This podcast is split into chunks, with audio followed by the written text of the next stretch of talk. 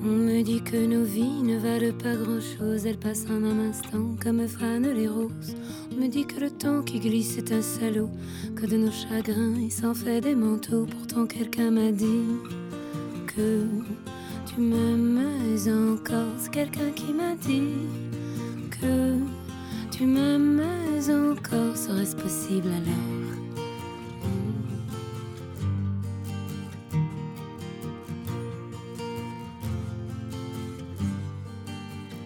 Dit que le destin se moque bien de nous, qu'il ne nous donne rien et qu'il nous promet tout.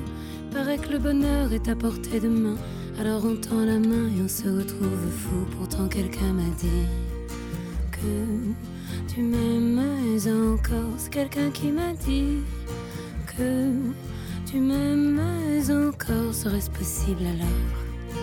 Hmm. Serait-ce possible alors? Mais qui est-ce qui m'a dit que toujours tu m'aimais Je ne me souviens plus, c'était tard dans la nuit. J'entends encore la voix, mais je ne vois plus les traits. Il vous aime, ses secrets, lui dites pas que je vous l'ai dit. Tu vois, quelqu'un m'a dit. 好，大家好，我是今天的值日生可，所以今天我们就还是先从这两周的生活开始吧。那个一 C，你这两周的生活有没有什么可以跟我们分享一下的？我这我这两周。 有点累，因为有三篇论文要写，两篇会议的，一篇期刊的。然后前两天刚写完一篇，现在正在写第二篇，然后第三篇要在九月完成。我应该就一直处于疲于工作的状态。生活上就戒掉了做饭的习惯吧，因为最近太热了，自己做饭出一身汗，所以现在天去买寿司啊，买各种拉面啊什么。哦，好了，我刚还想问你最近有没有吃猪排？啊，那么艾兰呢？你呢？啊，我这两周感觉过得相当复杂。嗯，我看了一部 看了一部电影，然后经历了北京三场暴雨，然后还有一几次暴晒，就是呃有一次在暴晒的时候在去外面跑步了，觉得强身健体特别好，然后继续就还是看呃买的书，然后。哎，工作上取得了今年以来巨大的一个推进，很感动，感觉能活下去了。嗯，然后那你，啊好，你接着说。啊，然后就是每天，嗯，随便写点东西，但是我还没有传成一个文章。然后就是这两天在听听饭店的新节目，然后呢，就会偶尔的去打开那个。Window 那个那个网站去看人家窗户，然后看了一场那个 Hannah Gatsby 的脱口秀。以上就是我感觉这两周过得还挺丰富的，这已经是丰富的体现了。嗯，嗯，你平常写了一些文章，就是发在 Matters 上，对吧？嗯嗯，不，不是，就是。还没攒起来，攒够就会发。哦，攒哦，好的，那你可以在节目简介里留下了你的，留下你的主页。我我不要。哦，对，其实留不留的没有那么重要了，反正那个 Simon 都会把它念出来。那陈如，你的这两周是咋样的？我感我感觉我这两周乏善可陈，就是因为前段时间跟导师开了个会嘛，然后他又布置了一堆任务，然后又开始准备写一些。申请方定的材料，然后帮别人写了一个稿子，就是关于疫情的一个调研的稿子，然后感觉其他时间都在家里面躺着。那 Simon 你，Simon，Simon 这两个星期经过了嗯补课的两个星期，然后补课在前几天已经结束了，结束之后才感觉真正开始了人生的暑假。当然我这个暑假过得也一点都不不放松啊，反正。呃，各种事情该做的还是要做，然后还要抽出时间来学习。总之是一个非常忙碌的连轴转的两个星期。哦，那你在学数学方面有没有取得什么进展和突破呀？稍微有那么一点门道了，感觉有有希望了，有曙光。我我想说一个 Happy Hours，我终于有 Happy Hours 了。终于有了，载入史册。对，就艾伦艾伦的艾伦的说这个 Happy Hour 不是。不是他来找你的，是你要有这个意识，你要带着这么一个意识去，去，然后你就能找到 happy hour。然后我发现我的 happy hour 就是补完晚上补完课已经八点半了嘛，然后我坐车回家要坐一个小时，然后呢我就在半个小时的中途下公交车走很远去吃一碗面，然后因为那家面特别好，它十三块钱可以吃半斤，然后能吃饱，然后我每每次吃了之后胀得不得了的时候，我就特别开，就是很很开心，然后去买了三个小布丁，让老板给了我一个塑料口袋，把它提着走，然后在公交车上吃。旁边的小女孩都馋哭了。啊，是啊，真的是很大气的一个生活啊。我我我我买冰糕的这个这个价这个支出已经和食物有差不多了。好，那 L T 你最近的生活是咋样的？那我刚才刚才听那个 Summer 说话，感觉他变了，他现在逐渐开始变得文艺起来了。特别好，然后我觉得我刚才努力回想这两周做什么，好像想不出来什么特殊的或者新鲜的东西，好像还是每天按部就班的这样吧。嗯，搞科研、看论文，然后写论文也在写，但是我好费劲啊！我写一篇都费劲，不知道为什么，E C 可以那么短时间可以搞出来三篇。然后其他的呢？最近好像在看乐乐队的夏天，挺挺有意思的。这是我大概想到的最近比较有意思的一件事情。其他的应该没有了。啊，还有跟乐队的夏天有关的一些运动，比如说捞人。啊，我在捞五条人，一直在捞五条人。捞五条人，简称捞人。就是他被淘汰了，你要去给他投票的投回来。哦 啊！我要把五条人一路捞到决赛。哈哈哈哈哈！这是一件很考验臂力的补充一个。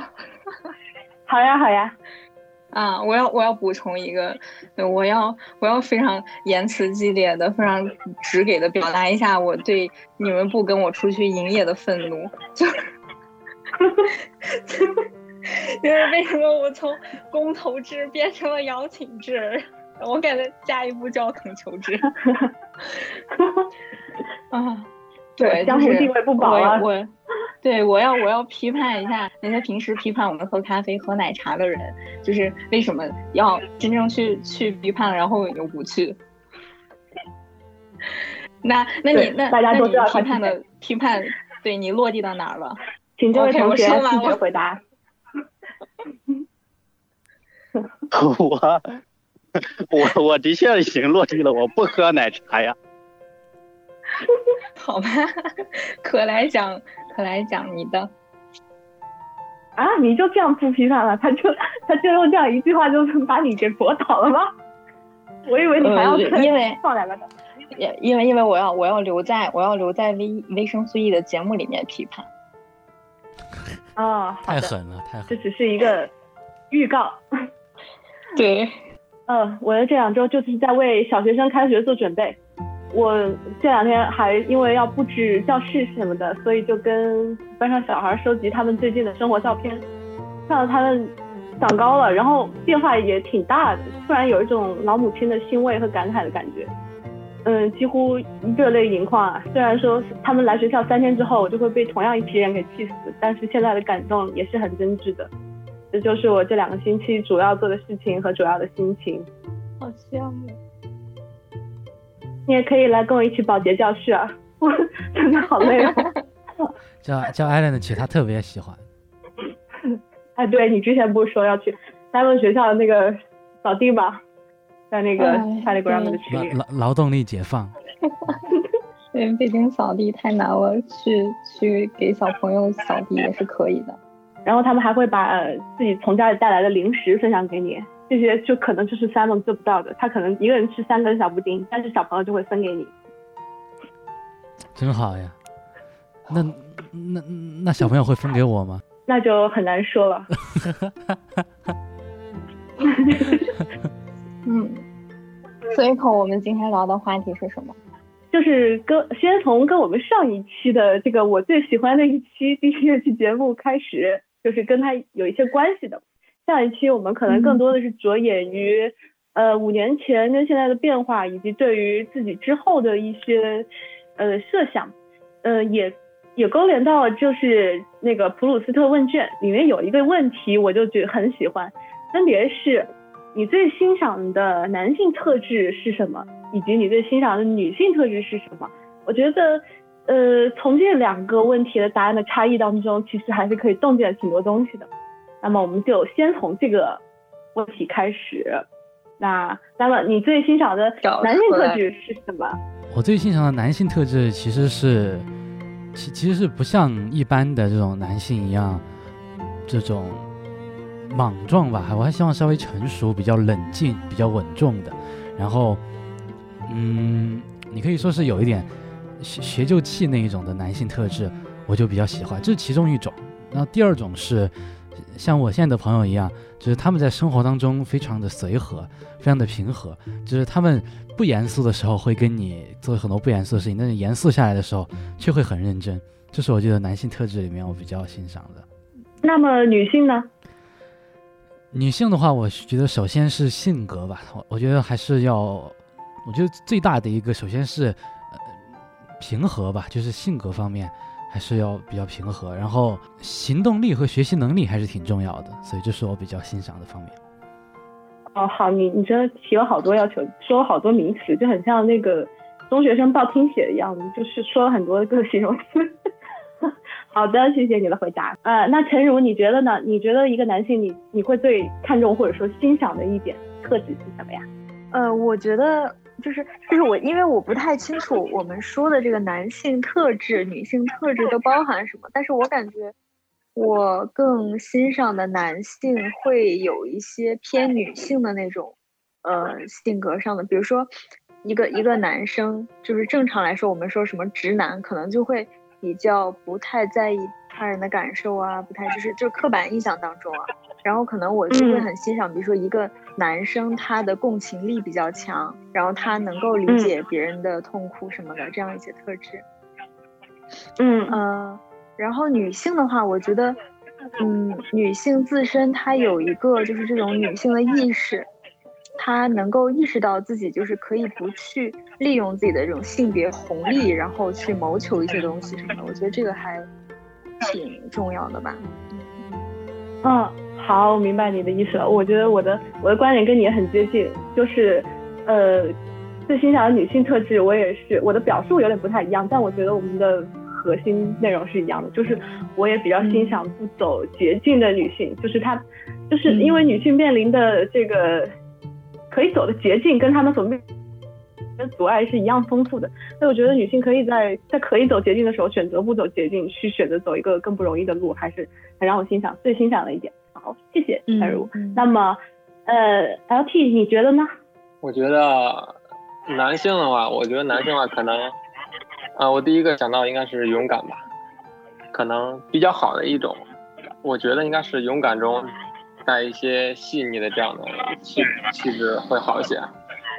然后女性呢，女女性这好难说，我想到一个词是知性。嗯，因因因为如果你如果你要说一些什么。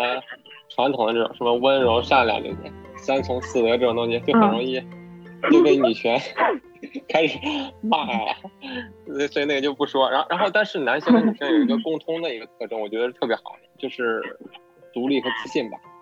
我觉得这个是大家都需要。我觉得这种人一般会特别吸引我。嗯，好，大概这样。那么，Island，你觉得呢？哦，我找出我之前写的那个了，然后。嗯，最欣赏的男性的品质就是一种执着，就是非常努力的会去做事情的那个执着，然后并且是能够对自己所做这件事情的一种确信、一种自信，就他做这件事情，他足够确定自己可以做好这件事情的这种自信，而且。嗯，有极大的热爱和同时也愿愿意在这件事情上倾注非常高的成本的这一种勇气。哦，嗯，那那个那女性特质呢？是啥？你是什么？你是最欣赏的？嗯，我我我会比较欣赏很坚定，然后同理心和感受力很强，呃，能够真诚的为别人鼓掌和赞许对方，赞许他人，嗯，有热望，有勇气，会呃会给别人留空间，这个我觉得是一个就是情商高、情商非常高的一。哦，那那你刚才好像说了几点都是，呃，可能会比较，就是它是多个面向的。那你觉得这里面当中你最看重的是哪一点呢？你是说对在欣赏女性的品质当中最看重的吗？啊，是的，嗯，最看重的我觉得就这这几点我还都挺看重的。我可能比较看重能不能够有同理心和感受他人痛苦的能力吧。哦，好的，明白了。那么，E C，呃，我好像几年前做过这个测试，所以我刚才就翻了一下，我当年写什么？当年我男性写的，呃，呃，为信仰而奋不顾身的特质；女性我写的是有一种独立思考的能力。但现在想想的话，我觉得这两个好像有点堕落了。我觉得啊，我觉得无论是男性还是女性，我觉得现在觉得特别好的一种特质，就是说，他们能够。吸引异性进行交配的这种特质，你首先很低俗啊，但是我现在是觉得，你可能没什么钱，你可能长得也不帅，你可能也没过什么，都也不是什么教授，但是就有一堆能够愿意和你发生啊交配关系，我觉得这是是一种非常奇特的魅力。然后女性也是，有些女性她们，嗯，包括使用自己的什么一些装扮啊，什么发型啊、丝袜啊、高跟鞋啊，搭配自己的身材比例啊，就是呢，男性跪倒在她们石榴裙下。我觉得这也不失为一种能力啊，当然这种能力很容易变得腐坏而堕落，就是跟金钱啊这种搭边之后就变得很奇怪。但是我觉得如果你把金钱刨掉，我觉得这种能力还真是，反正我没有，所以我还挺挺想要的。嗯，这这简直不是能力，是非物质文化遗产。不不论男性女性，他们有这种。看到他你就觉得哇，这个人真是啊，多看几眼，再看几眼，再多看几眼，觉得哇，好厉害啊！居然有这种能力。哎，对，就是以身体悦人或者以思想悦人，其实也没有什么。为什么就是常常人们会觉得有高下之分呢？就是即使人们会觉得好像以思想悦人是一件更高的、高于身体悦人的事情，但是其实大部分人都还是会选择那个身体更有吸引力的人。就是，对对对，我就。想说矛盾，就就比如，就比如说那种动物嘛，我们就回到兽性那种角度，就动物，比如说啊，有些什么黑猩猩啊，会把自己的屁股啊什么弄得特别红，来吸吸吸引那个雄性黑猩猩，然后获取一种交配权。我觉得你你比别的红，这也是一种魅力啊。哦，好长知识。你我觉得 没错，E C 可以从黑猩猩身上找点找点灵感。不要不要黑我了，我就偷个乐而已。因为因为我觉得好的故事都被你们说完了，我就自己甘堕落，充当那个。那么也就是说，如果一个嗯一个很有魅力的黑猩猩，但如果他即使他也天天喝奶茶，你也依然会觉得他很有魅力，对吗？哎，这个这个你不能掐到一块儿的，这是两种生活形式，能够把它们放到。来谈，我们我们要像一样因材施，在不同的场景说不同的话。好，那么我们就勉强放过他。嗯，刚才我们一起整理了最欣赏的男性和女性特质，有的其实还答案有一点接近，但是其实大部分答案都还蛮不一样的，因为就是这个，就是因为社会使然，它就是对于男性跟女性有不同的这个要求和这个。规训，所以可能让我们产生对于性别的那些最欣赏的特质也有一点不同。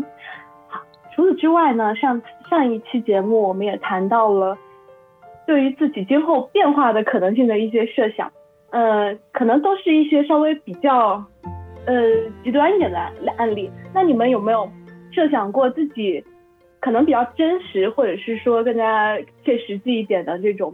五年之后自己的生活会是怎样的呢？它可能是你的蓝图、你的愿景，也许你也没有想过，但是你可以现在就迅速头脑风暴一下。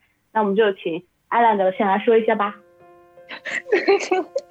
我我反应速度巨慢，然后第一个被抽到。嗯，五年之后，五年。嗯，我五年之后大概在中一 养放羊，能不能就是详细的说一下？就是你可以描述一个画面，描述一个场景，大概就是你的这个一个生活的样子。我我我我首先是希望三十五岁的时候，我还能我还能是保持现在的这种经历和节目更新频率，然后。这个不强求，嗯，然后 哦对，哦五年之后啊，我对你你你突然启发了我，就是就是我希望五年五年之后，我们不仅仅是在做这样的一个一个一个声音的节目，我希望我们创造出来了嗯一个视频的节目，可以可以在那个 YouTube 上面开一个 channel，然后然后做我们的做我们的那个 vlog 什么的。然后包括，我希望五年的时候，就我们这个 group 还能还能还能继续的这样这样聊天，嗯，然后嗯，然后以后还还还希望五年以后，我们能在在一个一个棚里，九九里面一起录音。哎，我觉得这件事情如果发生了，还挺奇妙的。嗯，确实很奇妙，就是网友变成就是真的。确实是一件很珍贵的事情。这真的是，对呀，达成了这个节目的 slogan，就是去探索一个，就是对一个表达形式和这个社交的重新定义。说的好扯呀，嗯，就变成老友记了是吗？然后六个人，哦，然后我正好要当前，不要跟我 是的，是的，老友记。嗯，那么。呃，LT，你觉得五年之后你对自己的这个期许是怎样的呢？哎，你这个提问好像不按顺序的啊！我一直我一直以为我是在最后的，按照第一个问题。瞎问，我还在，你 我在想，五年之后干嘛？我我真的不知道，这个好难回答。然后现在就是 picture，嗯。哎，我真的想不起来。五年之后祝你还活着。怎么能想不起来？肯定活着呢，肯定。以前的事儿，以前的事儿你还说忘了，以后的事儿你也说想不起来。你快想。对，我 L T L T 我现在只在思考真正活在当下的人。健忘了。你要说好听点的话，就是我以前还经常设想之后怎么样怎么样，但是你会发现。这日子一天天过去之后，突然你到了你当时设想的那一天了，然后，你这个，后来我发现这个过程是特别重要的，然后很有可能你没达到你之前想的那个生活或怎么样，但是，嗯，我不知道这这样表达可不就那如果你觉得你没有达到，只能计划太，只能计划清楚我每天的需要做什么，每天是干什么，时间再久的话。即使有时候我计划了或者什么，他最后不一定是按照那个的，因为他每天可能在变化，每个月可能在变化，心态也在变化，你看的东西也在变化，你身边的人也在变化，什么都在变。是是是，这个话我要说一个同意。嗯，就是你，就是你现在所期望的，现在就一般来说啊，你现在所计划的，到到那个时候，都会有很大的不一样，往往往都是落差。是啊，我也不否认这一点，这个确实是很很多上都是没法预料的。可是你仍然不会去停止你对于未来生活的这个期许跟愿景啊，那是你前进的一个方向吧。嗯，尽管很大概率上你可能会走另一条路，对。这个愿景和期望的生活说出来就是一个特别俗的了，大家基本都差不多可能，对吧？也。什么？你也希望我们去在 YouTube 上开一个？频道，然后录音频节目，然后录 vlog vlog 啥的，你也是这样吗？怎么就差不多？我倒没有，我倒没有，没有。我我想的是面朝大海，春暖花开。哈哈。我我我我想的是开那个开垦一一小片地，然后种种点玉米，种点蔬菜啥的。嗯嗯。前提是你得先有个四合院。嗯，那你觉得这是？什么呀？那是不是我要先把我我那个获得的五十亿分一点给你，然后你才能够买个四合院？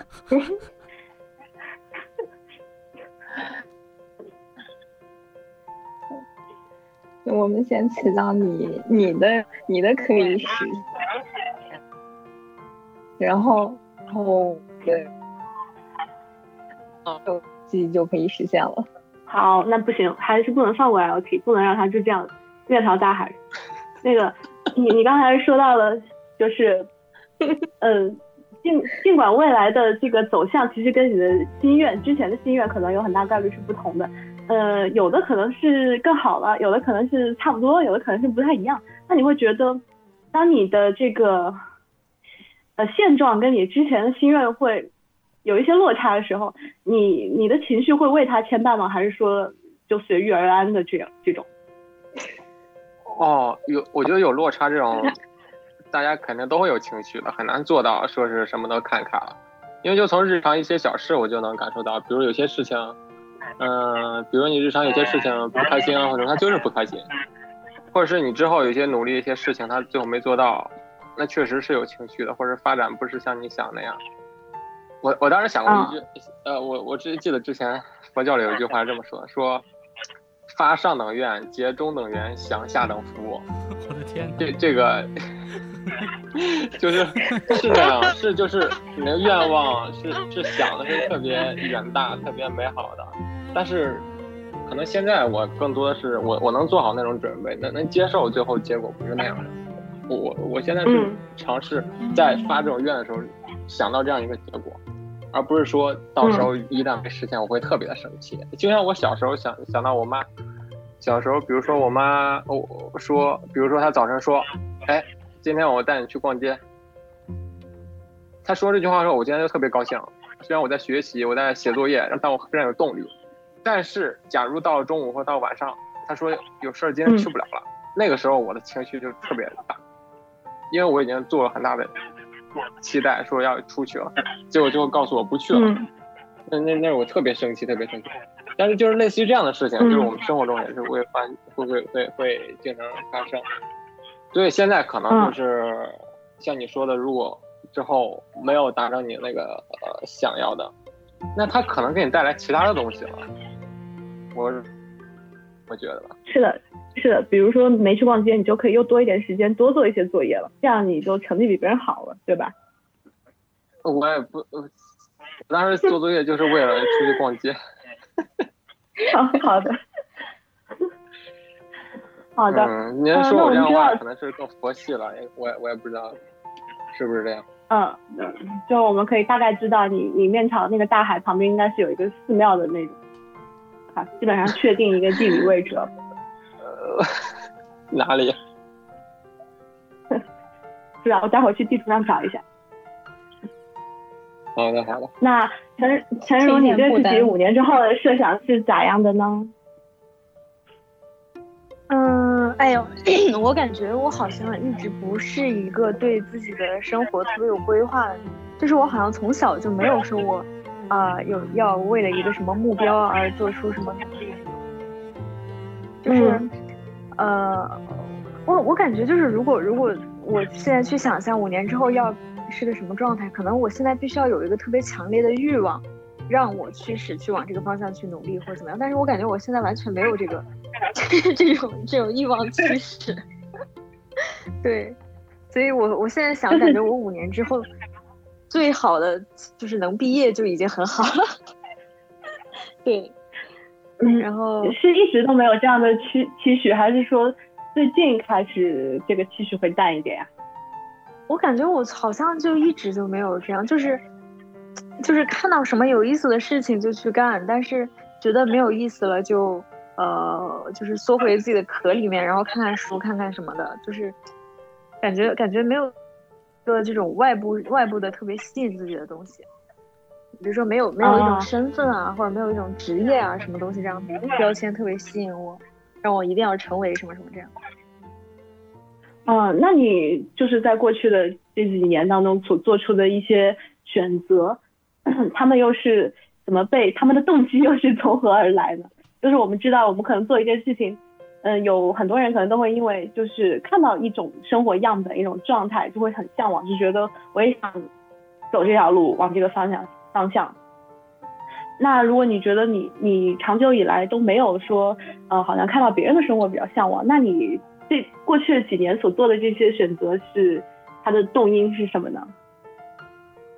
我感觉就是完全是好奇心吧，就是觉得这个东西好玩，然后我就要去搞一下，这样，然后就有的有的时候会看到别人的生活，有的时候会羡慕，但是就是会会换位思考一下，说如果让我自己跟他换交换一下生活，或者交换一下生命，那我答案一般大一般情况下都是我不换，就是觉得好像嗯那个就是就是得到一些什么，就同时就会失去一些什么，然后我我可能。就是 不想不想失去自己现有的，所以也就没有那么强烈的欲望想要去得到别人所拥有的这样。哦，好的，Simon，除了上大学之外，还有什么具体的可以跟我们描述一下吗？嗯，五年啊，五年以后都是不是要本科毕业了？那没有办法呗，必须就是目前的计划就还是得升学嘛。不知道是在国内继续，还是有没有机会到国外去这个度一度，但是。总之是应该会朝着这个方向走的，但我现在要过要跨过的最大一个坎是当下的坎。我觉得一旦当我跨过去之后，呃，或许很多事情都会有曙光。嗯，哦，是，我也觉得。那你可以描述一下你的五年之后的大学生活，它的一日构成吗？就是你对你自己的作为一个大学生的生活设想。啊，当然可以啊，早上就。觉得你平常都会做什么？嗯，早上就凌晨三点半起床。去去 去散步，对对对对对，早早上三点首首先早上三点半起床去散步，然后提醒我的室友们叫表，就是三点三点半起床嘛，然后这个 清晨就可以回，清晨就可以该回就就可以该回就回了，然后就差不多可以更新一下频道。那你四点钟应该就被室友打了。对对对，嗯，反正反正上午就早上大清晨把频道给更新了之后。上上午下午可能不知道要不要上课，然后然后晚上就反正就哎读读书呀，干干别的事儿啊，或许还会不会录录播客之类的。那这是你的这个上学日生活，那你对自己大学生的生活的假期有没有一些想法呢？就比如说，因为你现在是一个高中生，那么有的时候有事儿就不是那么自由，那你当。作为一个大学生的时候，你会有什么样的改变吗？有一些大学时候想要做的事情。现在让我去构想，我都想不出来，因为我都不知道可以干些啥事儿，你知道吧？我现在就想，还是在想我，我还是把我现在能干的事儿给安，还把给安到那里面去。呃，或许其实到了那个时候，能做的事儿都已经不一样了，然后想做的事儿或许也会，反正应该应该会很多吧。因为我现在就觉得，就在想，是生命已经小短短于想做的事儿了。哦，好的，那我们请 E C 来跟你说一说大学生还可以做什么事情。不是要聊我自己吗？怎么让我开始聊大学了？大学生，我就等一下，社团吧。先给这个，先给这个高中生来来来一点生，来一点建议，让他开一开，就看一看大学生活咋样的。那，大学你就，我觉得很多高中生可能都没想过，大学的人际关系高中其实差距挺大的。就是说，你可能会遇到特别好的朋友，也可能会遇到特别不顺心的一个特别不懂体体贴别人感受的一个室友。这种情况你应该怎么样处理呢？是报告辅导员申请换宿舍，还是自己出去租房子？这些都是要自己去去去考虑的。还有就社团里面也有，比如说喜欢的姑娘，然后有可能发生了什么意外啊，或者什么被别人追走了，你和你的朋友之间应该怎么相处？还有你明明不喜欢，然后帮别人拿到，结果你的队友非要让你帮忙在在一个课上签到，你这种事儿你应该怎么拒绝或者怎么处理？其实很多这种人际关系的事儿，你可以考虑一下。太悲惨。真真是发发人深省，像刚才说到的那个寝室里那个不为别人考虑的室友，是不是就是指那种三点半起来提醒别人叫表的那种室友？对，对，说的就是这种人，晚上录播声音特别大，对吧？行，行，该你自己了。那医生你对你对自己五年后的期许是什么样的？我自己的设想比较详细啊，你们估计要听我说一阵子了啊。我首先呢，一个基础的设想就是，首先要有一个小房子，小房子大概有三百平吧，就每一层大概一百平。首先描述一下第一楼啊，第一楼的话肯定就是客厅，客厅里面要要至少有个 Switch 吧。虽然我不玩游戏，但是万一别人家的小朋友来玩的话，肯定要给人家一个 Switch。到时候 PS 也不知道出到几了，PS 七八反正也要买上。然后一个厨房，厨房要有个特别大的冰箱，冰箱里面酒和烟肯定要常备的。我现在觉得一百一百五十一百五十升或者说两百五十升的冰箱，我觉得都不够用，说不定我要搞一个三百五十大冰箱，还有个大冰柜，能冻各种各样东西，就是。这个吃吃饭，然后干嘛干嘛的地方。二楼嘛就是我的卧室，然后我的卧室边上嘛肯定要有个书房，我的书房肯定要放然后呢还有一个电影的放映厅，电影的放映厅嘛那就要有好多投影仪，有好多投影仪要达到多少亮度，然后里面的电影怎么看呢？肯定要搭一个 NAS，搭一个 NAS 要自己搭。如果要在自己家搭一个 NAS 的话，那就肯定要把整个家给全部的那种呃物联网电子化起来。我不信任那些物联网。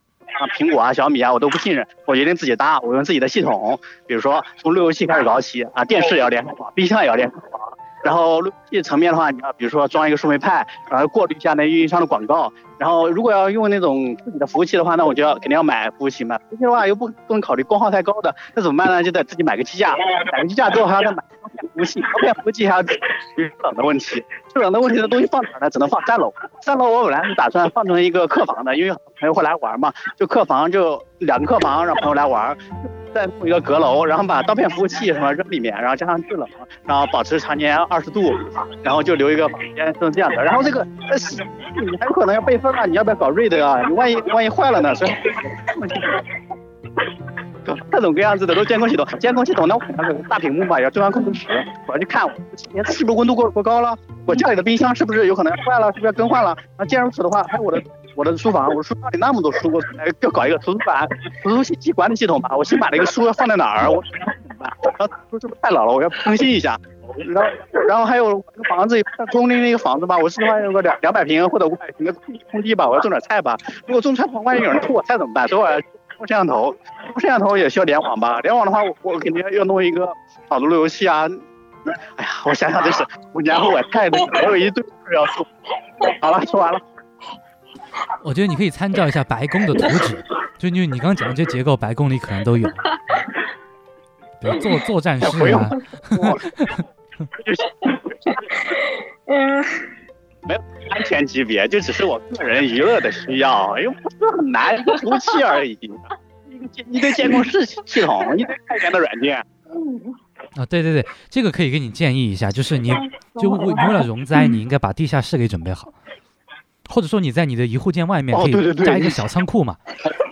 对对对，你是你知道那种仓库吧？就是那种梯子的仓库，那个可以加上，很便宜。但是你要考虑那个地产税的问题。还有各种房，对对对，在外面加生存几件套，然后还有那种压缩，这些都是肯定要准备好的。而且我的家，你如果要一个大片空地的话，那肯定要防虫、防防蛇啊、防蜈蚣啊、防蜘蛛啊这种东西。就说最好还要搭一个底价，搭个底价的话，有可能要多花点钱。那万一防台风，好像功能就不太好了。希望没有台风啊，这也都是要考虑的问题。是的，是的，嗯。我我我要忍不住评论一下 E C 啊，就是 E C 作为一个屡次在各期节目里连别人喝奶茶这种行为都批判的一个人。他竟然在自己的生活里充满了大量的消费主义的物质，比如我一定要大尺寸的冰箱，我一定要多少亮度的电视，我一定要怎么怎么着，能看能感觉出来是一个中产阶级的一种生活，同时充充对，同时又充满着大量的焦虑在里面。然后然后有一个问题是，为什么 E C 的美好生活里没有给星星留一个位置？哎，为什么我不喜欢养宠？我觉得和和自己的爱人在一起就够了，不需要。其实还好，不是很消费主义，很多东西都可以去去买那种便宜的，或者自己组装，花不了多少钱。我觉得对应该就机架、机箱那些东西比较贵，然后然后有可能冷做一个套冷却的系统也比较贵。别的应该就游戏机是最贵的，游戏机其实不买也行，实在不行给他们买几个桌游也行，他们去玩去。弹珠什么的。对对对，弹珠也行，或者说我可能最后还是买书的钱，毕竟书是很贵的。嗯，说你，是不是觉得你们自己的回答都没有充分的设想到各种各样的可能性？我把我这么详细的东西都分给你们了，你们你们如果想的话，可以在我家旁边搭一个小木屋，你们可以夏天来避避暑，来一起住什么的。嗯，是的，目前为止，然后跟那个艾兰他们说的，他们说的都跟你的有点接近。你的三百平小那个大房子里，小房子里 旁边可能就是他们俩是邻居。然后三了，你放暑假的时候可以去他们家玩啊。对对对，反正 E C 的仓库可以可以 在草坪上搭一个。我要我要那间只要远离远离你，感觉受到了莫大的羞辱。哎。人家那那那几百平的空地，给你开开一点来种种菜也挺好的。就空地怎么安排，我啊现在还没想好，因为肯定要有一个停车场，停车场肯定要三辆车。三辆车之外的话，应该怎么样的安排那些空地种什么？果树我是特别喜欢的，我最喜欢吃枣，吃枣，所以我肯定会种枣树。那种枣树之后，东西应该怎么种呢？蔬菜肯定也要种一点，种什么蔬菜呢？这也是个麻烦事儿。是啊，艾兰子，你可以以后跟他交流一下种菜的经验，因为你们在说的都不是。串联起来了，对，下下一步就是就是 E C 从这个从这个物理研究到农学，研究点农业科技什么的。呃，我五年之后可能就是在欧洲的某一个小国家，住在一个十二平米的 studio 里面，然后就是一边上学，哦不，一边或者是一边在一个 NGO 工作。然后呢，我有一个设想了很久的画面，就是在夜晚的，像是。呃，也许是在西班牙的吧，就是一个街口街边的转角和一个呃那个酒店的舞者一起跳弗拉明戈，然后收获二十二十欧元，然后去喝喝一杯酒，然后回家，就是这么一个画面，就没了，很就是好没了。嗯，我觉得很容易实现哎。啊，对，我也觉得确实是很容易实现。因为我的，因为我的这个是十二平米的 studio，不是三百平米的小房子，所以它的可行性就 可行性就强了很多。嗯，现在我们想，我想谈一个稍微有一点比较严肃一点的这个话题，就是，呃，马上又到九月份了，然后，嗯，又到了各路学生开学的一个季节。那么回想我们自己的学生时代，你和你自己的众多的老师之间有没有哪些难忘的事情呢？可以是那些你觉得给了你自己很大激励的事情，也有可以是让你觉得现在还是觉得会有点觉得受到伤害的事情，会觉得这个老师这样做是很不合不合适的。想听听大家在这方面的这个经验，以此让我们来感知一下教育，特别是你所经历的老师在你身上留下的痕迹。那么我们先从 L T 开始，就是直接没有准备时间了。刚才还之前还有一个人给我挡一下。对你无法预估我的规律，教育严肃不起来，教育问题。让我想到老师，我不知道为什么我说出来好像很搞笑，就是我突然好像想不到大学的时候老师给我什么印象，就是给我怎么又印象比较深。刻的老师好像比较少，当然我我觉得好多时候好像更多的是自己，好像更多时候好像是在自己在探索一些东西，自己在去看一些东西，包括对生活的理解，对一些东西的尝试，然后都是你自己，或者是跟朋友或者身边的这些人一起，比如他们在做什么，然后你也想做，然后又尝试一下一起的。然后直接直接从老师那儿得到的一些东西好像没有那么多，除了当然说知识啊，知识就是上课的时候还是按部就班这样上课，但是包括对对于这种人生、这种生活对这种东西的一些认识，更多的好像我觉得好像还是大学之后逐渐才理解和明白的一些东西。呃，就不一定要是知识上面，也不一定是大学老师啊，可以从你的幼儿园。可以从胎教开始说起，有没有？就是一些老师的一些言行，有没有会，即使别人看起来很细小，但是有可能会对你有一些很深刻的作用？哦，有这样的经验吗？哦，我最近有一个老师，呃，这个你突然说到这个，我想起来，他已经当时上课的当时已经好像八十岁了，还是接近八十岁了，但是他上课，因为当时我们学校两个校区，从他住在那个市区那个校区，他这个校区到那个校区去上课的话，他早晨要跟着老师一起坐那个班车，然后坐班车，他过去之后，他已经这么大岁数了，他依然坚坚坚守在这个本科生的基础教育上，他一直在教本科生这些东西，甚至教大一大二的学生。然后他上课不用 PPT，全部都是手写。他一节课下来看那黑板上写密密麻麻的，就就对待学生那种态度，然后对待这种教学这种态度，是我觉得特别受鼓舞的吧。然后他穿着啊，生活，你就感觉出来是特别简朴的一个人，就就他的那个形象，就让我特别能联想到民国时候那些那种学者。他他他生活在这个时代，他他没有受到周围这些各种。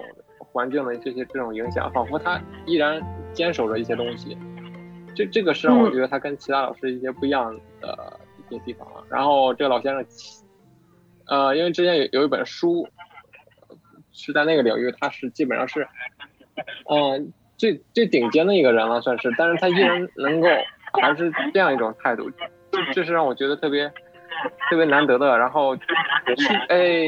几年前，三年前吧，好像老先生后来就去世了，嗯，还挺可惜的。好，明白了。你说的这种呃气质也是我非常欣赏的。我曾经在一些高校里面和一些这样的老人擦肩而过过，我我幻想他们就是，我对他们的设想就是一个这样性格的一个人，但是我自己还没有过这样的老师。呃，那么 Simon 你觉得呢？嗯，Simon 的话，其实。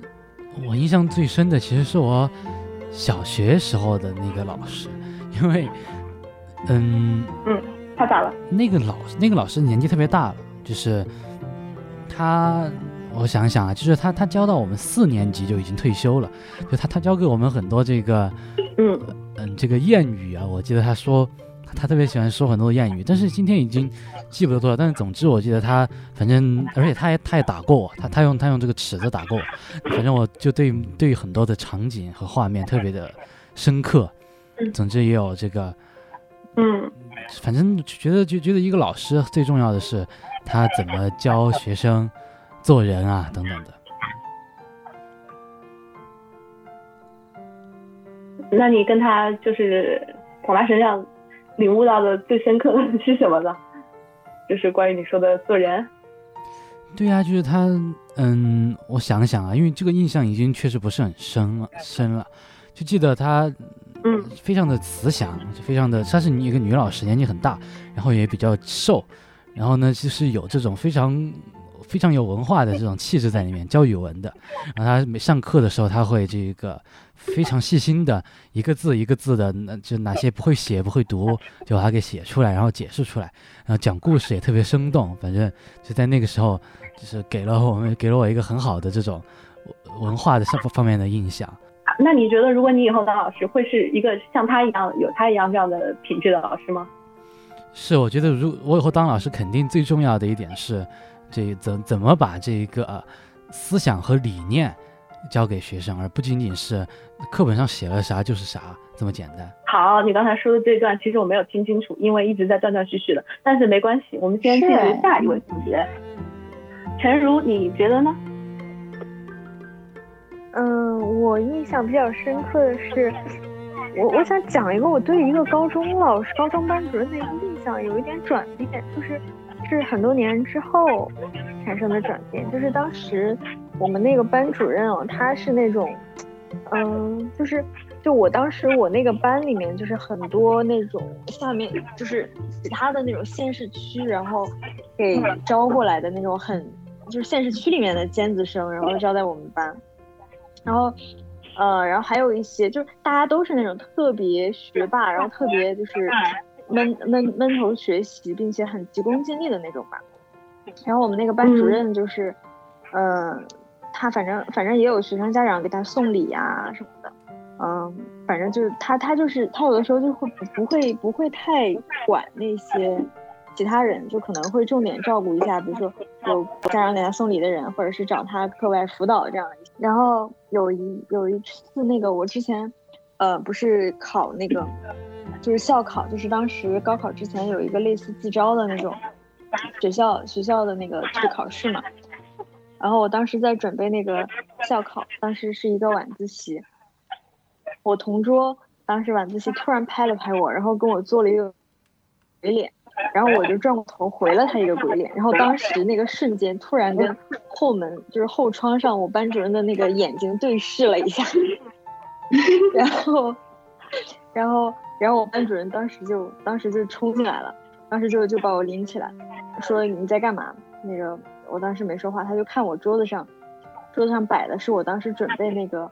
呃，校校招的那些有一些什么时事政治呀，还有故事编讲啊一类的那些那个那个材料嘛，他就说说你晚自习就在这看这个，我说啊，这个是准备那个考试的，然后他说那你做鬼脸也是要考试吗？然后 然后我当时没有说话，他就他就因为他之前啊，他就是出了名的，就是那种打学生啊什么，就是拎着棍子直接敲那种，然后。他当时跟我说：“说我要不是看你看你是个女生，我直接就上来踹你了。”然后后来他就走，反正后来我就一直挺讨厌这个老师的，加上他之前的一些那个。然后直到直到去年的时候，有一次我妈跟我聊天聊起来这个老师了，说：“哦，这个老师挺喜欢你的呀，他之前那个家长会的时候还夸你什么进步很大什么的，夸了好久。”我说：“啊，还有这种事？我觉得他根本不在乎。”然后也不在乎我们班很多那种，就是不太起眼的学生什么的。然后我妈说没有，他当时就是夸你了什么。我当时觉得哦，可能就是，就别人眼中对这个老师印象和我当时记忆当中对他的印象，就是可能会会有偏差什么。对他的这种印象也有一些自己记忆当中的一种一种修饰或者加强吧。嗯，那么安娜，你有没有什么这个和老师之间的难忘的事儿可以跟我们一起分享的呢？我这个终于有一个机会可以分享这件事情了，真的有，就是就是我在上高中的时候，就是有一位老师，就是他对我的影响特别特别的大，嗯嗯，反正跟跟家里的原因也有关，就是我大概是不太呃受家里的约束，然后我在学校里面也很自由，就是然后这这个老师呢，他就。嗯，特别爱管着我，就是我具体具体的事情我就忘了，想想起来也太麻烦了。然后就是他会做这种事情，他会是是是一位呃女的英语老师，然后他会给我呃他会给我单独的布置那个作业，我就在想为什么他他这么讨厌我啊？就是为什么如此的针对我？就就就就当时心里刚开始这样埋怨他的。这个学习的状态变好了之后，我就嗯把自己收回来，就是不是那么太太玩啊怎样，就是呃会觉得哎这件事情就是学习好像也蛮有意思的，就这么一段时间，嗯我突然就是也是对他的呃心态发生一个改变，就是直到后来我觉得这个老师他他是一个非常非常有智慧的人，就是他给我呃很多很多那种超过我父母对我的那种鼓励，就是。他会在我写的作文下面会写很长很长的话，然后我我刚就是迅速的找到了一个他当时在我要考试之前他给我写的一个评论，然后我可以把这个发到群里面，然后然后跟大家可以给大家念一下，就是我我他说他说我一直都很看好你，就是目前你的努力，你的嗯。这是什么字儿？就是似乎还没有哦，你的付出似乎还没有得到回报，但是请相信，不是回报，而是厚积薄发，在一个合适的机会，命运一定会给你一个，一定会对你的付出给予一个恰当的保释。就是我对，就是我当时在看到他这个评论的时候，我就哭的不行了，我就突然就就好像一个顿悟的时刻，就是理解了他所有对我做的一系列事情，然后以。就是这这句话也深深的影响到我后面很多的想法，就是厚积薄发这个事情，就是我不是那么的急于马上就是立即想要得到回报，所以我就觉得他他整个这个人，呃，就是在在给予我的关注上这件事情对我非常非常重，所以我觉得，嗯，从这个老师。在我的生命当中的这个作用，我就觉得自己是一个非常幸运的人，就是你在这种关键的时刻，总是遇到一些关键的人。嗯，是的，有的时候，呃，对于老师来说，可能他也已经忘记这件事情了，但是他却没有想到，没有预料到，其实他的这样几句话却可以对一个学生产生很深远、很很有很有重量的影响。好，那么 E C，你的老师喝过奶茶吗？对，我其实更想聊聊那种，就是毕业返校这件事儿，因为我觉得很多老师其实对我都有一些影响嘛。但是我自己其实心里有个心结，因为像我以前在读初中、高中的时候，经常会有一些毕业生去看老师，然后看到他们在办公室里跟老师在聊天儿，然后老师有时候还会趁着班会课，然后请他们来给我们讲讲，说自己高中怎么样子的，现在读了大学怎么样怎么样子。我当时觉得，哎，这种挺好的啊，就是老师。啊，当我自己作为一种小镇做题家，然后真毕业了之后，但什么过年啊，或者说放假回家的时候，倒也也回去高中看过一两次老师，但其实就挺尴尬的，就不知道说什么。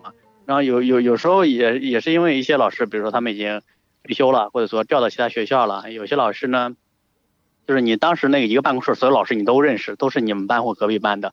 但这次你过去看，发现啊，这个办公室就这个老师认识。那你跟他说，你想知道啊，我当时那个语文老师在谁谁谁在哪儿呢？而且特别尴尬事儿，你都想不起来你的语文老师叫什么。你就说，哎，老师，你还记得当时教我们语文那个老师叫什么吗？他现在在哪儿？真是，我挺不知道这种毕业返校怎么跟老师相处的。我不知道你们是是怎么处理的。反正我最近吧，我基本上应该好多年好多，嗯，在回母校看过了。虽然我内心里觉得。对我真的很好，对我影响也很大。但我真的不知道，就你回去，你跟老师说什么，或者说就买买个果篮儿，然后给老师嘛，然后坐在那儿聊聊。那万一老师在上课呢？而且很多学校现在都管的比较严，进去的话还有保安。你跟他说你是校外的，他他不让你进，非要你打那个老师电话，让那个老师出来接你。我就觉得这会不会打扰那个老师啊？其次我没有那个老师电话，这哎，我觉得嗯。就是在之后怎么维系和老师这种关系，我觉得还挺对我来说挺难的一个事儿。好的，这位听众，你的问题来信我已经收到了。现在我们的电台急速转为午夜情感电台，有哪些听众对这个问题有一些好的解决办法呢？现在请扣一，然后可以你可以跟 E C 连线，告诉他你的方案。因为没有遇到这种反向的这种这种问题。就是不不就是绝对不返校，因为我觉得有点很尴尬。嗯，所以说和我有和的和我差不多，都是从，但你们更决绝，你们都不返校，那我还是觉得应该要去看看。所以说就还就给自己有了一种情感的负担的。对我之前。去回回学校，然后去见我那个大学的这个毕设导师，就那个老师也帮了我很多。然后我回去见他，就是会没话可说，就是很尴尬。问问他，他问问我啊，现在在哪呀，干什么呀？然后就没什么可说的了，我就只能说啊，老师，那个我先去吃饭了，先走，然后就变他，就溜。觉得这种感情，就你对老师那种感激，没法表达，怎么表达呀？我觉得有的时候可能字面上，比如说你发个微信，这样比口头要容易得多。就是这种这种当面表达太难了。E C 到时候请老师喝个奶茶。我去年回国好像是研究生导师喝了顿酒，但其实也没有喝奶茶，就是出去喝酒。但其实也就喝完酒之后，话变得稍微多了一点儿，聊聊什么乱七八糟的那些事儿。那如果就坐在办公室的话，真的就是也没什么话好说的。但是我跟导师之间微信当时联系的也不是很多。你像过年发节日祝福那种消息，这不是我的风格，我不喜欢过任何节日，给父母都不发，给给这种老师呢。之前也没这个习惯，现在毕业了，这个习惯也自然也没有。所以，哎，反正不是希望听众有什么解决方法能够。告诉我，然后解答我的困惑吧。又给没关系，你留在心里就好了。可能随着时间，然后你就突然有一天有有了一个解，嗯，或者是开始不至于直接用语言去表达一些东西，可以看着老师的眼睛说，诉说自己的心里话。其实这件比较难忘的事情，就是这两个画面是非常有这个代表性的，分别是我的一位小学老师。就有一次呢，大概三四年级的时候吧，我就把一个男生逼到了墙角。其实我们是在开玩笑。那个老师就从刚好从教室后门进来，他就以为我是在欺负他啥的。他说我以大欺小，但是那个男生也没说什么，好像就觉得，哎，就给我做鬼脸，就那种感觉我得逞了。你看我已经站在了道德的高地上。然后就当时，但我也不敢说说说说，其实我们是在开玩笑，根本不是在认真的干嘛。啊，所以这件事情还觉得这个老师挺，就是事情没有弄清楚就去轻易的下一个论断，其实是一个挺懒惰的解决方法。呃，也是在警醒自己啊。然后另外一个就是大学阶段的两位老师，嗯嗯，我有的时候他们对我会说一些话，让我觉得自己何德何能啊？觉得你们是不是看错人了呀？或者是说只是仅仅我只是在你们面前会表现的，表现出了我我比较好的一面，然后但其实你深入了解我会发现，其实我会是一个让你们很失望的人。但事实证明根本不是这样。就这两位老师还是很有品位的，就是他们 他们大学时间给了我很多鼓励，虽然当时我会觉得有有点惊讶，就好像从来没有收到过这样的评的一个人。嗯，我想了一想，好像也是吧。那跟其他同学比起来，算是勤奋的、勤勉的。然后那个，但是其实跟我自己所真正看到的那些勤奋的、自律的人比起来，我又还很很微不足道。呃，所以呢，这两位老师还是当时给我给我了很多很多鼓励，让我去有一些很好的心理负担。我就在想，不能够让他们对我失望，不能够让他们越来越了解我，就越来越觉得其实我之前看错人了。所以还还是挺感激这两位老师的。下下一个教师节，我还是准备送送老师一束花，然后感表达一下我的感情。好，刚才我们说到了。自己的生活经验当中遇到的一些老师和他们之间可能一些比较难忘的事情，嗯，那么就在你的所有的这个经验里，就不不光光是你自己的老师，你也可能会看到别人，呃，在一个教育当中，也有可能他其实是一个父母的身份，也有可能他是一个公共知识分子，也有可能他就是一个老师，嗯，有没有哪些行为或者是说一些教育样本是你认为非常值得效仿，非常非常欣赏，或者就想。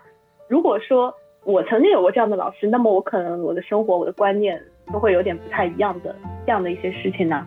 接下来我们请嗯 E C 先跟我们分享一下吧。呃，我觉得我现在的博士生导师就是这样的一个人。我觉得我如果我呃本科或者高中遇到这个现在这个博士生导师，我可能科研上的一种能力会会进步的更快吧。觉得遇到他真是有点晚，因为我觉得他是一个就是。挺不像日本人的一个一个日本人，就是很多日本人都会觉得啊，自己英语说不好，就就一直不喜欢出去，也不喜欢跟别人交流。他就特别开朗，然后年轻的时候也在欧洲到处到处换来换去，然后体验各种各样的研究生活，然后现在也能够，主要是嗯，他的个人魅力真是啊，我我想想，好像也没办法说太多，说太多就泄露人家隐私了。反正就是我觉得。啊，如果真是有一个人，如果我希望能早点遇到他，就是我现在的博士生导师。嗯，你刚才说到的可能是他就是对于学生的学术研究方面的一些可能说引导，或者说他的视角，你你会觉得会让你自己在学术方面有更高的成就。那么在就是其他方面呢，学术之外的地方呢？我觉得他生活方面也给了我很多的指导，比如说。他他他有时候会和我聊，会和会和我聊什么，就是我们这学校的一个工会会跟学校打官司，因为觉得这个学校对待自己的职员什么不公平，所以学校的工会跟学校打官司。他他就是比较站在学校工会的立场上，这个这方面其实跟我很契合。我也是觉得，就是你作为一种一种集体，你你如果想要去剥削你自己的员工，或者其实很简单的，我觉得这种情况下就是要就鸡蛋和高墙嘛，要站在鸡蛋那一边。虽然好像学校作为一个已经相对比较公平的机构了，但是，嗯，的确，它其实也有一些细节上的不公平的地方。这个时候，工会愿意站出来，而且去去控告自己的那种，就是职工去控告自己的呃学校，我觉得这的确是非常好的一个地方。他他当时就一直跟我说啊，其实工会当时在在法律层面上其实有一些呃失误，不然的话是能打赢这个官司的。他其实就特别特别遗憾吧，可能这方面其实也是。在在我，嗯，不是这个算是政治观念了，政治观念上对我也算是比较一个契合，算是加强了我的一种信念。艾兰的你呢？嗯，我觉得有有一种品质是我非常非常欣赏的，就是向下兼容的一种品格，就是他他不不不去大家之间的那个 gap，但是他会能够非常耐心的去去。输出去讲一些东西，我就觉得这个是一个很很难的事情，就是这是一方面。另外一方面，我觉得还有一个就是，一个学会一个会道歉的人是很重要的。非常纯粹的道歉，不是说，呃，不是那种有前言后语的道歉。就我觉得一个会道歉的人还蛮重要的，和会让我觉得发光的一个品格。啊，我觉得你说的这两点还是挺，他们的根基似乎都是一样的，就是不去刻意的维系自己的这个权威。比如说你说的第一点，他会很耐心的去跟别人讲解，即使有很大的 gap，就说明他肯定还是以传递知识为这个行为的导向，而不是以呃炫耀自己的羽毛、炫耀自己的知识的羽毛为这个为这个主要目的的。他是更希望更多的人能够了解到这些知识。包括你说的第二点，就是善于道歉，我觉得这点确实对于老师很重要，因为对于。很多老师来说，他好像维系着自己这么一个绝对是对的的这个权威，是一件还挺常见的事情。如果他去敢于去面对自己的一些错误，或者是说欣赏学生的一些创新的话，那是一个非常值得尊敬的老师。放下自己身份去做道歉这件事情，真的不只是不仅仅是对于老师来说很重要，对于对于我们生活的这个社会当中很多角色都是一样的。好像很多。很多的这个角色之下的人，他们就会觉得我道歉是一件自低身份的事情，即使明明知道自己做错了，那可能也不会去承认这件事情。那这个其实还是挺挺懦弱的吧？所以我觉得这点还是很很值得很值得去发扬的。特别是我觉得要让学生很懂得去道歉，那首先老师要以身作则。好，那么陈如你呢？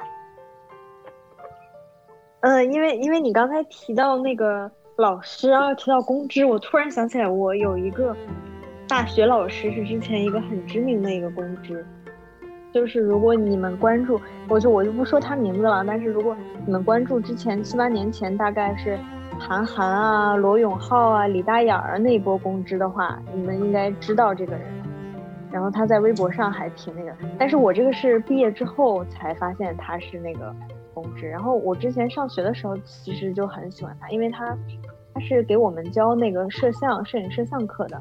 然后他他这个他其实是一个特聘的老师，就是他不是在学校里面挂职的。他之前是给央视拍了很多这种纪录片啊什么的。然后他那个怎么说呢，就是就是行活手艺活，反正是肯定是很很好的，很高，技术上肯定是很好的。但是他当时他当时那门课其实是很偏技术的课，就是。嗯，比如说讲这个光圈、快门、ISO 什么的，然后讲这个构图啊，乱七八糟。但是，它虽然是一个非常非常偏技术的课，但是他一直在跟我们强调说，虽然你这门课是教你们怎么用这个摄影机，还有这个相机，但是你们要记住，永远就是最重要的东西，永远不是那个相机，而是相机后面的那个，就是就是你你的大脑。在相机后面，就是你在举着那个相机取景的时候，就是说永远，就是永远就是就是所有的这个创作都不是一个，你不应该把它视为一种技术，而应该把它视为一种，就是很多就是构思啊什么那种综合的一种媒介吧。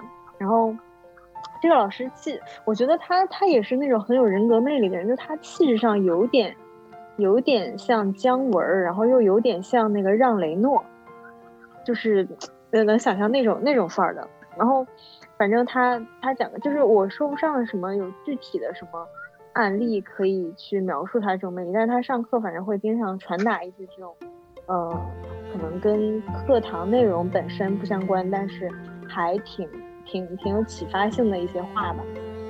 嗯，然后后来后来毕业之后我才知道，他当时那个因为作为公知嘛，然后又被封号，然后又被请喝了好几次茶什么的，然后他就很多年就一直在做那些事情。啊，好的，明白你的意思了。那么三呢嗯，是刚刚听大家说，我突然想起来我自己，就是大概有两个吧。嗯，我初中的时候有一个，就我们年级有一个老师，他正好是最后一届了，就他正好最后一届教育就退休了。他姓杨，然后是也是一个女老师，就是。他们都亲切的叫他杨教授，就是为了表示尊敬嘛。然后他是一个思想政治老师。然后他哦，不是，我小突然想起来，他其实是已经退休了。他是退休了之后被校长请回来，因为差人手，被校长请回来让他再教一会儿的。然后他每天早上呢会坐公交车从特别远的地方坐过来，然后他早上都维持的特别好的习惯，就早上非常早就到学校，每天早上非常早就到他们班上。然后他讲的课呢也特别的有这个风格，就是他是不用拿课本上课的，但是呢是无论如何他都能直接的记住哪个内容在哪一页，就可以直接叫同学们翻到哪一页，他就能讲出来讲的东西来。然后他上课也不站着上，也也不说普通话，他说方言。总之，我觉得这是一个非常有风格的一个老师。然后反正据说他教出来学生都特别厉害，都特别特别特别厉害。另一个就是高中时期也教过我非常短一段时间，教过我一学期，教过或者一两学期的一个老师，一个语文老师，他是教科室的主任。说实话，如果你问我，就是如果当老师当个什么风格的话，或许很多东西我要受他影响。就他是什么风格呢？他也是一个语文老师，一个男老师。然后他讲古文的时候，他会一个字一个字的直接翻译出来。当然，这个东西现在已经影响到我了。后来我在跟别人分享古文，或者在班上不管在哪儿的时候，我都受他的风格影响特别大。就是我直接把一个古文给拿出来，原文拿出来，我就直接把它一个字一个字的解释来念，就而不是像一像像一般老师一样，就完完整整的翻译，完完整整的念原文，把它给区隔开来。就等等的理念，还有一个理念就是，这个老师他不会放过任何一个学生，就是包括听写默写这些，这个东西很多很多学生就很恨他呀，因为。就想偷个懒，肯定就不行。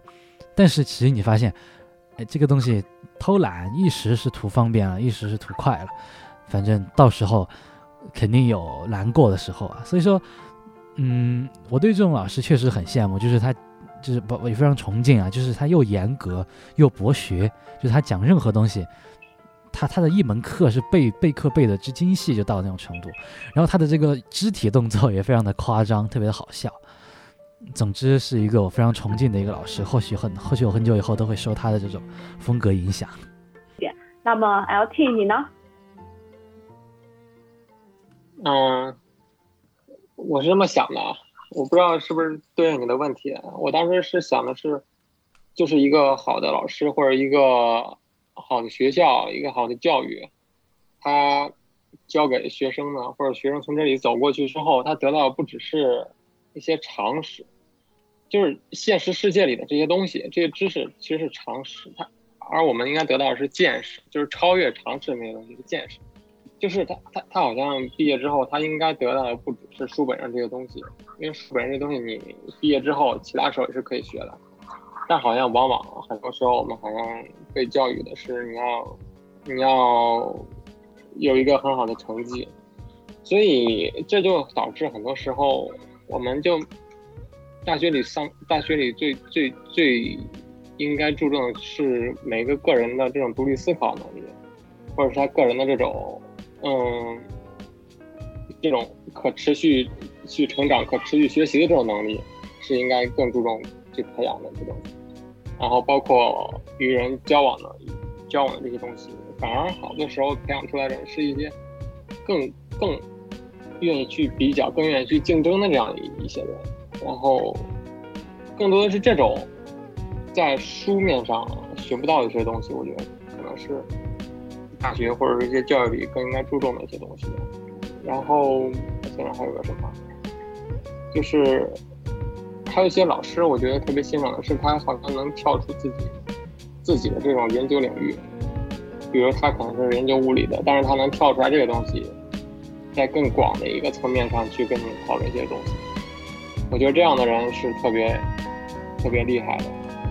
嗯，我也很认同你说的这个后一点，就是他敢于去突破自己的学科上的边界也好，或者说自己之前固有的一些认知上的边界也好，一直以来用一个开放的心态去面对各种各样的可能性，并且把他的这种对于求知的热情，呃，很自然的给感染给学生。然后，我也觉得一个老师他。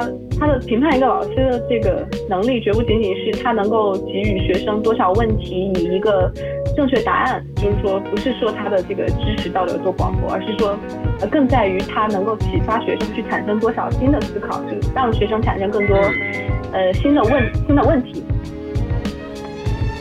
嗯，对，我觉得你总结的比我说的好。